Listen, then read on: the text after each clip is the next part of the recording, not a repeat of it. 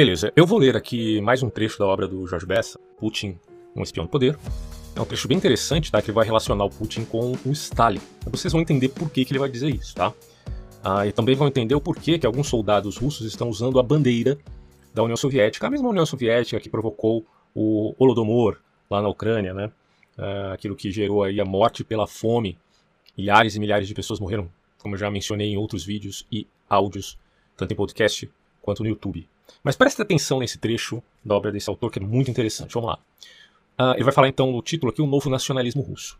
Na segunda metade do século XIX, um autocrata conservador, o czar Alexander, ou melhor, Alexandre III, definiu que seu governo seria baseado em três pilares. Olha só, a autocracia, o cristianismo ortodoxo e o nacionalismo. Alguma coisa semelhante ao Putin? Pois é. Hoje, mais de um século depois, outro czar, sem sangue real, mas com poder efetivo, fundamenta-se nos mesmos princípios para dirigir a Rússia e ele se chama Vladimir Putin.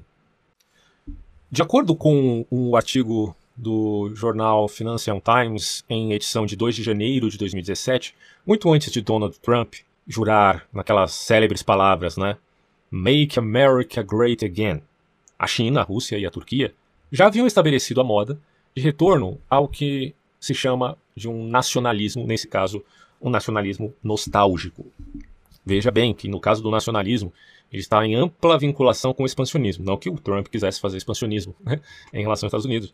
Uh, mas, por parte de países autocráticos, isso está muito vinculado, assim como era no século XX, com a Alemanha nazista e com a União Soviética. Aí o autor diz: a versão chinesa da famosa promessa de Trump foi o voto do presidente Xi Jinping de levar a um grande reflorescimento do povo chinês. E em 2012, o Vladimir Putin foi reeleito presidente. Eu até fiz um vídeo né, na época sobre esse assunto. Na verdade, o vídeo é bem posterior, tá? É, mas depois eu posso deixar o link aí. É bem posterior a 2012. Bom, o Putin foi reeleito presidente para reassumir o Kremlin, estabelecer, é, estabelecendo uma política nacional que poderia ser resumida como Make Russia Great Again, parodiando a promessa de Trump. Claro, Trump vem depois, né? Enquanto isso, na Turquia, o presidente Erdogan busca a inspiração nacional nas glórias do Império Otomano. Segundo o cientista político, ou melhor, a cientista política, uma mulher chamada Nina Bashkitov, especialista em Rússia, o fim da União Soviética deixou uma herança ambígua aos russos. Se por um lado se aproveitaram para consagrar a totalidade de seus recursos e energias ao próprio desenvolvimento, em vez de assumir as necessidades de todo o Império Soviético, como no passado, por outro lado, tiveram dificuldades em aceitar o declínio da Rússia como potência que viu suas fronteiras serem reduzidas ao menor nível desde o século XVIII. Isso toca o orgulho dos russos. E aí ele diz: diferentemente de outros povos que compunham a União Soviética e que imediatamente ao fim do Império Soviético procuraram esquecer os vínculos que tiveram com ele, os russos se preocuparam em conservar laços com o passado, não como atitude nostálgica, mas como forma de um conservadorismo que objetiva salvaguardar a unidade nacional. Então, se quiser falar de tradicionalismo russo, isso está vinculado, claro, ao czarismo, ao czarismo. A pronúncia aí varia um pouco. Uh, mas, enfim, está vinculado a esse sentimento imperialista, ok? O Putin é um saudosista e está restaurando antigos símbolos e ícones da antiga União Soviética, trazendo surpreendentemente de volta a figura de nada mais, nada menos do que ditadores sanguinários do século XX, no caso aqui, né, claro, um deles, mais especificamente, que é Joseph Stalin. Você vê o Putin talvez criticando aí o Lenin, o Trotsky, mas olha o que ele fala da figura do Stalin, ele a celebra. O autor diz: aos poucos vão surgindo estátuas de Stalin, pasmem, em algumas localidades, patrocinadas pelo Partido Comunista da Rússia, né? Claro, você tem lá o Partido Comunista, é, que não necessariamente tem um vínculo efetivo né, com o governo atual, mas uh, que é evidentemente admitido. Seu líder, esse nome aqui que é complicado, cara, Zyuganov, prometeu a construção de novas estátuas na Sibéria e em Donetsk, e, uh, lá no leste da Ucrânia. Então, olha que coisa impressionante. Os cara, a Ucrânia, olha o que a Ucrânia fez com a estátua do Lenin, transformou em Darth Vader, porque é uma chacota com aquela proposta bolchevique. E agora esses caras querem colocar na Ucrânia uma estátua de um sujeito que provocou um morticídio tal que matou mais de 5 milhões de ucranianos. E a Rússia quer colocar a estátua do Stalin lá. Você pode imaginar ofensa maior do que essa, cara? Aí ele diz aqui, ó, o rosto do ditador agora aparece estampado em camisetas e camisas e louças. Pois é. Pesquisa realizada em janeiro de 2015 por uma organização independente sem fins lucrativos, fundada pelo sociólogo Yuri Levada, um russo, revelou que 52% dos próprios russos pensam que Stalin desempenhou um papel positivo na história da Rússia. Uh, isso aqui em 2015. Então, ao longo desse ano, a mídia russa comemorou obsessivamente o aniversário 70 da vitória soviética sobre os nazistas, sob o comando do generalíssimo Stalin. O, esse autor Levada cita a psicóloga política Helena Shestapol, para quem a opinião positiva em relação a Stalin é reflexo da demanda da sociedade por ordem e segurança no país. Na opinião de Shestapol, os russos associam Stalin ao papel de um pai. E que pai é esse, né? Porque ele é rigoroso, segundo os russos, exigente, mas poderoso. Um papel que Vladimir Putin tem procurado desempenhar também.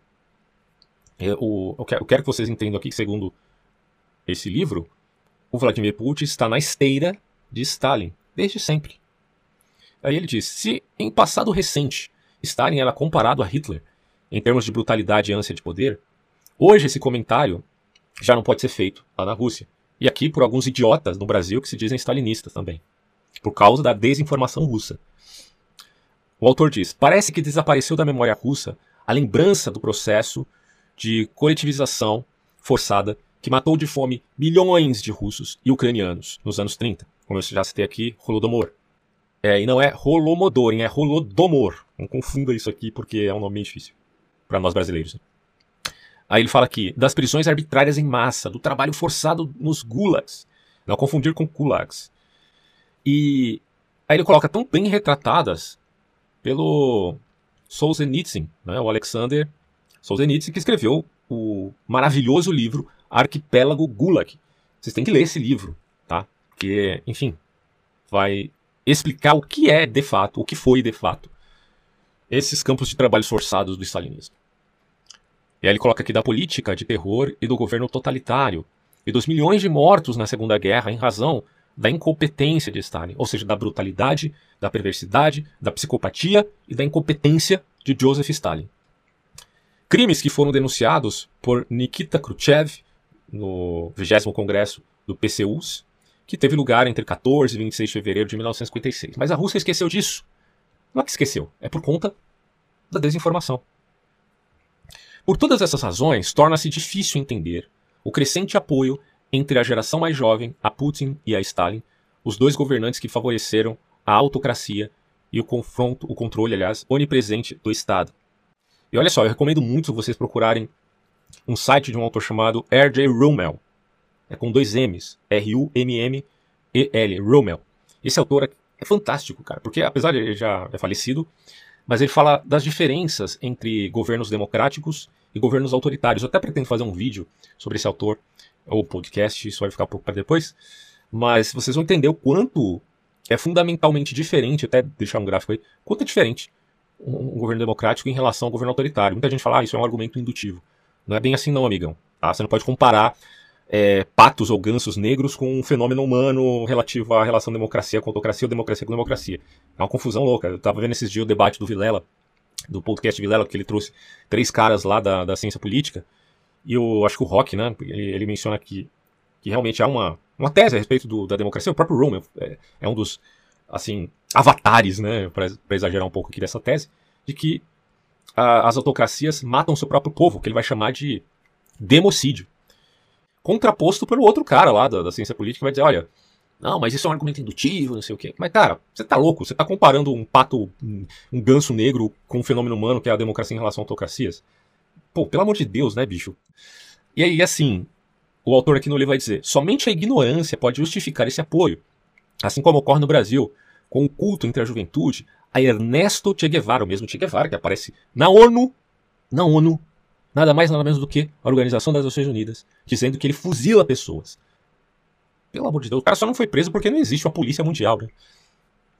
Fuzila pessoas. Olha, ele até fala aqui, ó. Ernesto Che Guevara, que assassinou milhares de pessoas de fome e por bala durante a Revolução Cubana, e é venerado como símbolo de liberdade. Porra! Aí ele diz aqui: o escritor e cientista social chamado Marcus Trigel, não sei se eu acertei o nome do cara aqui, Trigel, em seu livro Yesternization, Asia's Rise and Americans Decline from Obama to Trump and Beyond, analisa que o Ocidente tem sofrido reveses que podem ser encontrados no atual processo de desglobalização, que está associado a uma desocidentalização. Isso é muito preocupante, cara. Um fenômeno que seria menos resultante da ascendente orientalização do que da perda da confiança ocidental em seus próprios valores. A questão aí, quando você fala de orientalização, é a tendência a governos autocráticos, que é, é o grande problema que eu vejo aqui. Por esse raciocínio, podemos inferir que enquanto o Ocidente vai perdendo seus valores, eu já falei isso aqui várias vezes, a Rússia tenta reavivar e fortalecer os seus, que é uma ideia de imperialismo czarista. Esse autor, uh, cita, o, o, Marcos, né, ele cita um discurso feito em Londres, em março de 1941, pelo general de Gaulle. Com a França sitiada pelos nazistas, realçando a grandeza de seu país e a liberdade do mundo, o general profere a célebre frase. Ele está em francês aqui, mas eu vou a portuguesar, tá? Há um pacto 20 vezes secular entre a grandeza da França e a liberdade do mundo. Olha só. Essa frase poderia muito bem ser aplicada para ressaltar a grandeza e o sacrifício do povo e das tropas soviéticas durante a Segunda Guerra Mundial, ao contribuírem para a destruição da Alemanha nazista. Muito mais do que a França, concorreram os soviéticos para a liberdade do mundo, embora não a tivessem em sua própria casa. O escritor Bill Emmott afirma em seu livro que, ante a instabilidade global e a incerteza econômica, é tentador aos estados reagirem, fechando fronteiras, acumulando riquezas e solidificando poder. Olha só.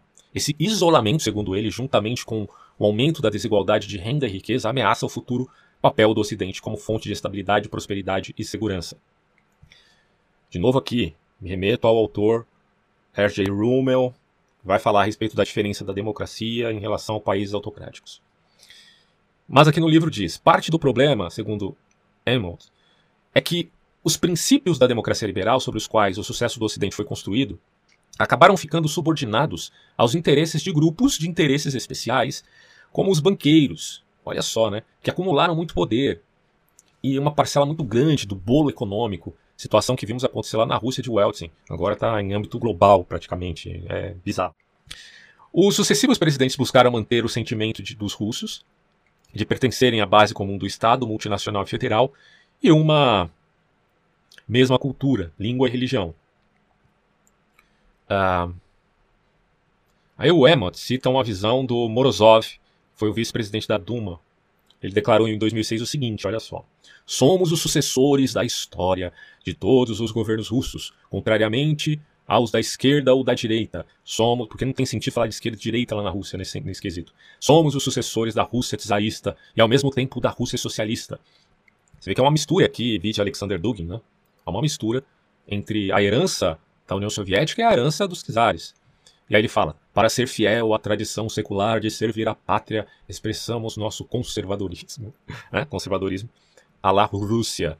Com um discurso marcadamente nacionalista e combativo, Putin, então primeiro-ministro russo e candidato à presidência para as eleições de 4 de março de 2012, essas eleições daquele jeito, né, que a gente já conhece, claro que Putin seria eleito inevitavelmente, reuniu aproximadamente 130 mil pessoas em Moscou para um ato em que advertiu que não per permitiria ingerências externas nos assuntos russos e qualificou seu partid é, seus partidários de defensores da pátria, em alusão à comemoração ao Dia dos Defensores da Pátria, uma celebração herdada da era soviética.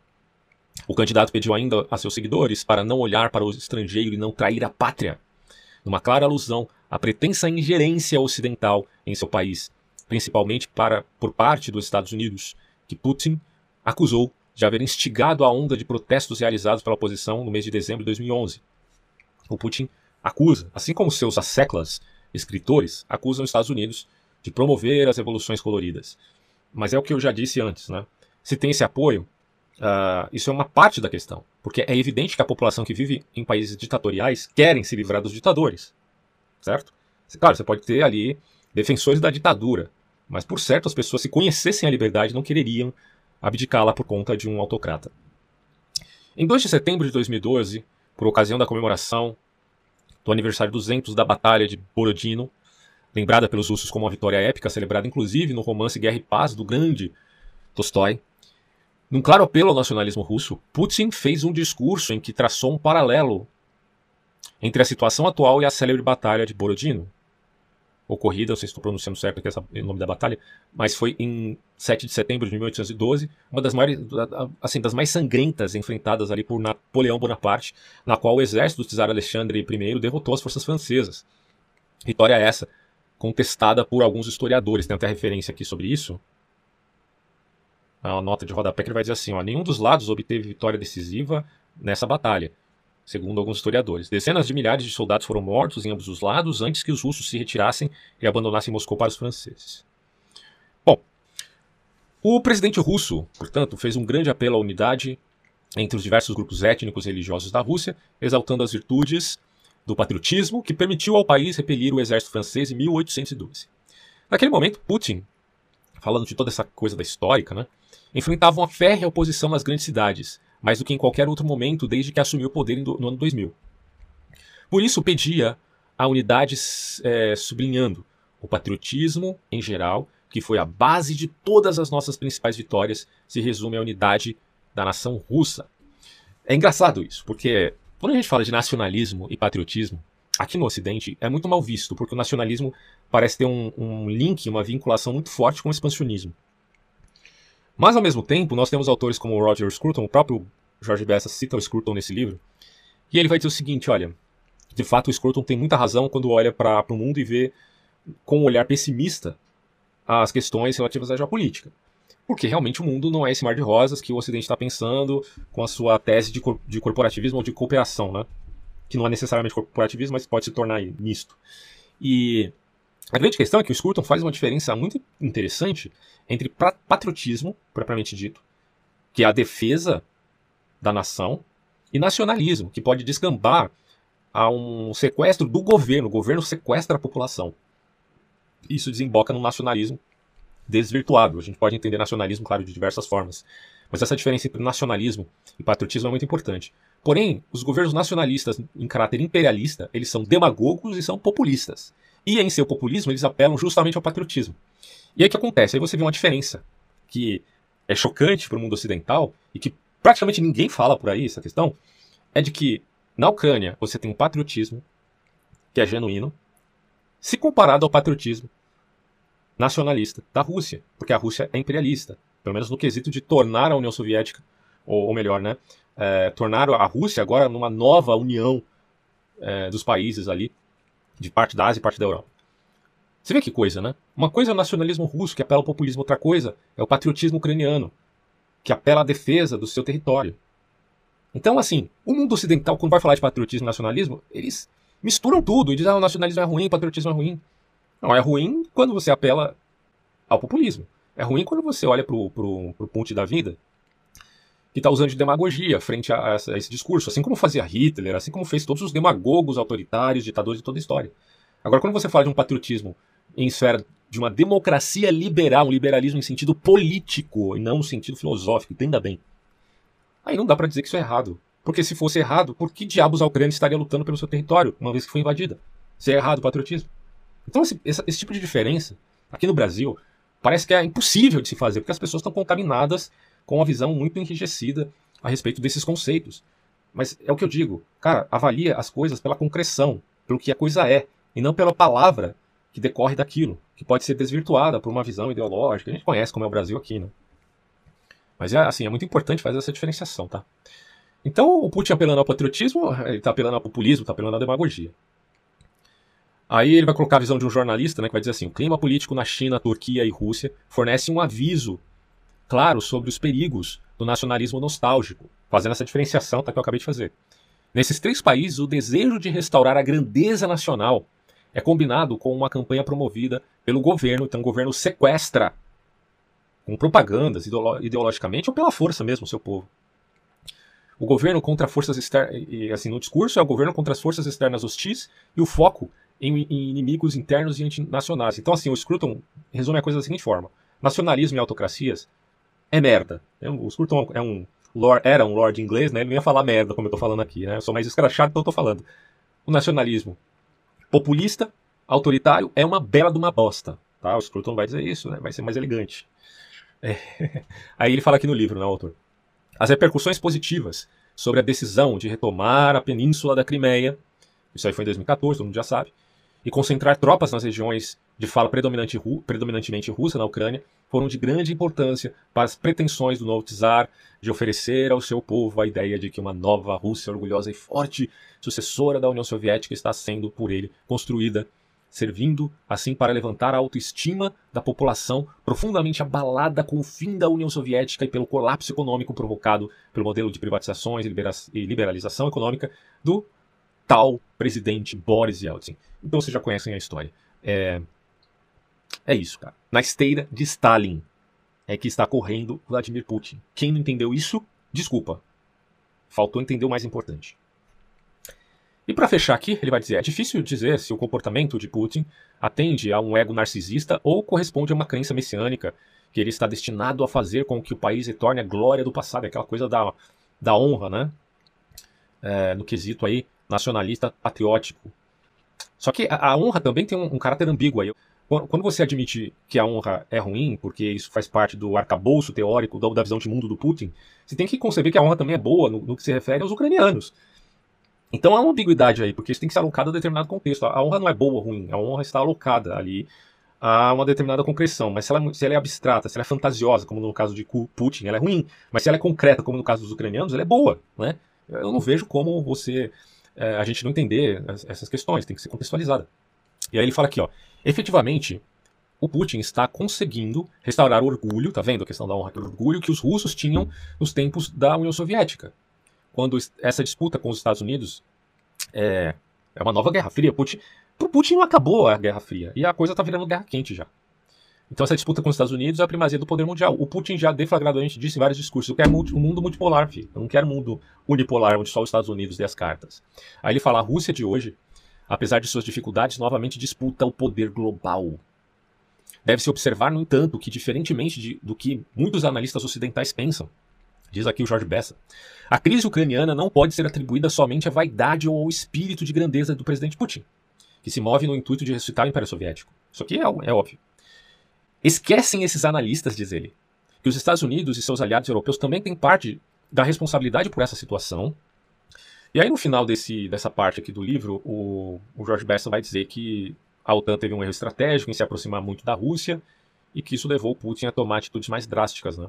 Mas eu, sinceramente, acho que se a Ucrânia é um país independente, ela tem o direito, uh, no que se refere ao aspecto diplomático, de participar ou não. É, se aceita, né? tanto da OTAN quanto da União Europeia. Se isso vai ofender ou não o Putin, o problema é da visão que o Putin tem do mundo. Sinceramente. Mas do ponto de vista estratégico, o Bessa realmente vai dizer que isso foi um, um erro, né? Foi um grande erro. Bom, eu vou terminar então por aqui esse áudio, para não ficar uma coisa muito grande, só para vocês verem que essas coisas realmente chamam muita atenção, porque esse autor escreveu esse livro muito antes dos acontecimentos atuais. Né? Fico por aqui então e até próximos podcasts.